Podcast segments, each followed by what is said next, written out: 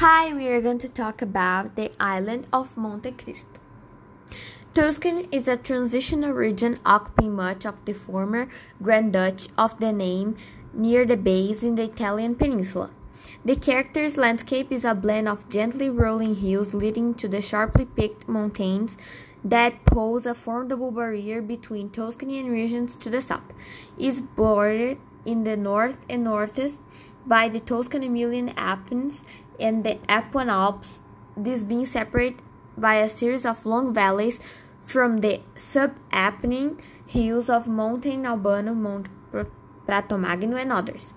The uninhabited island of Monte Cristo is part of the island group Tuscan Archipelago and is located in the country of uh, Italy, southern Europe.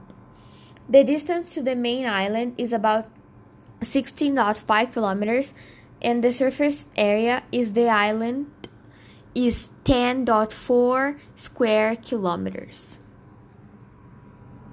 After various attempts to colonize Monte Cristo in 1878, after the unification of Italy, a penal prison was established there.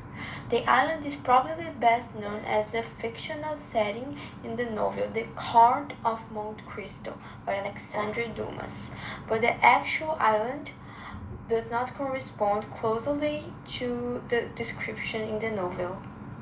The island belongs to the Tuscan Archipelago National Park, and its natural reserve is home to several endangered species. It is the only one that is accessible and kept by the Italian government as a natural preserve where only researchers can access. To protect the island biodiversity, it's not allowed to approach, to swim or fish up to one kilometer from the coast. The population density is 0.2 inhabitants per square kilometer. Thank you. Bye.